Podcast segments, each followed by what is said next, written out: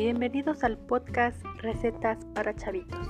La idea de este es guiarte paso a paso por cada una de las recetas hechas especialmente para niños en México, ya que sus principales ingredientes son tomate, cebolla y tortilla. Y claro, sin dejar a un lado los nutrientes de las mismas. Y no olvidemos que sin picante.